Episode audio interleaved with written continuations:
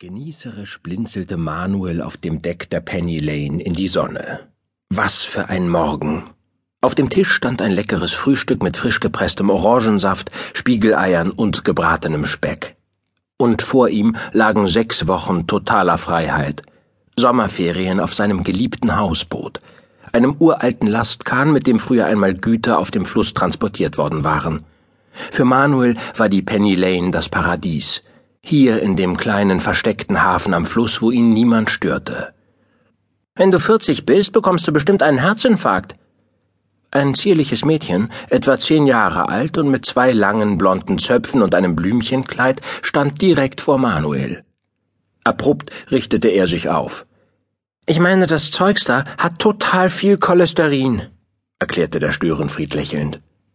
Manuels Miene verfinsterte sich. Dieses Boot ist Privateigentum. Da kannst du nicht einfach drauf rumlaufen, wie es dir passt. Er erinnerte sich plötzlich, dass er diese blonde Störerin schon einige Mal auf dem Schulhof gesehen hatte. Sie musste in die Jahrgangsstufe unter ihm gehen. Das Cholesterin setzt sich innen an den Wänden von deinen Adern ab, dozierte die Nervensäge weiter. Dadurch ist in deinen Gefäßen immer weniger Platz für Blut. Manuel gab ein leises Stöhnen von sich. Darf ich vielleicht was von deinem Essen haben? Ich mag nämlich Cholesterin. Ein etwa sechsjähriger Junge trat neben das Mädchen. Er hatte ein rundes Mondgesicht und seine ebenfalls blonden Haare waren mit so viel Gel vollgekleistert, dass sie senkrecht von seinem Kopf abstanden. Außerdem trug er ein schwarzes T-Shirt, auf dem mit großen Buchstaben Piratenjäger stand, und hatte ein Holzschwert im Gürtel stecken. Das ist Aaron, mein kleiner Bruder, stellte das Mädchen ihren Begleiter vor. Manuel verzog das Gesicht. Na toll, noch so eine Nervensäge. Und das bin ich, fuhr die Blondine fort und reichte Manuel eine Visitenkarte. Auf der stand zwischen vielen kleinen bunten Blumen Fiona Leibold, Detektivin. Manuel legte die Karte mit der Schrift nach unten auf die Tischplatte. Nett euch kennengelernt zu haben, aber jetzt macht bitte einen Abflug. Er deutete demonstrativ auf den schmalen Steg, der die Penny Lane mit dem Ufer verband.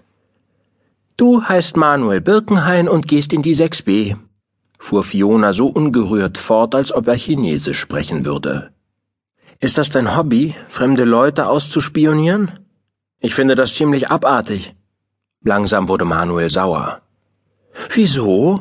Wir sind doch Nachbarn. Fiona tat überrascht und deutete auf das einzeln stehende Hochhaus in einigen hundert Metern Entfernung. Mit einem Schlag wurde Manuel klar, dass man von da oben einen schönen freien Blick auf ihn haben musste. Jetzt in den Ferien können wir doch etwas zusammen unternehmen. Nein, das können wir ganz sicher nicht. Meine Schwester hat ein Fernglas, meldete sich der kleine Junge mit der Betonfrisur. Das hatte ich mir schon gedacht. Fiona wechselte unauffällig das Thema. Es ist sicher schön, auf einem Hausboot Ferien zu machen. Wir können dieses Jahr leider nicht in Urlaub fahren. Unsere Mama muss nämlich im Krankenhaus arbeiten, ergänzte Aaron und schaute wie ein kleiner bettelnder Hund zu Manuel hinüber. Der sprang empört auf. Ihr verschwindet augenblicklich von meinem Boot, oder ich werfe euch über Bord, verstanden? Diese Drohung wirkte durchaus glaubwürdig. Denn für sein Alter von elf Jahren war Manuel, der dunkle Haare und eine gebräunte Haut hatte, sehr kräftig und groß. Doch Fiona schien sein Wutausbruch nicht im geringsten zu beeindrucken. Das Boot gehört dir gar nicht, sondern deinem Onkel. Stimmt. Und der will auch, dass ihr jetzt sofort abhaut. Wirklich? Wo ist denn dein Onkel? Ich sehe ihn nirgendwo. Der kommt gleich wieder, er ist nur kurz was besorgen. Du lügst. Dein Onkel ist in Brasilien. Schon seit sechs Wochen. Auf einer Expedition. Und du bist viel zu jung, um hier alleine zu wohnen. Manuel war baff. Woher wusste diese Schnüfflerin das alles? Er hatte doch niemandem von der Abwesenheit seines Onkels erzählt. Weiß dein Onkel überhaupt, dass du hier auf dem Boot bist? Natürlich.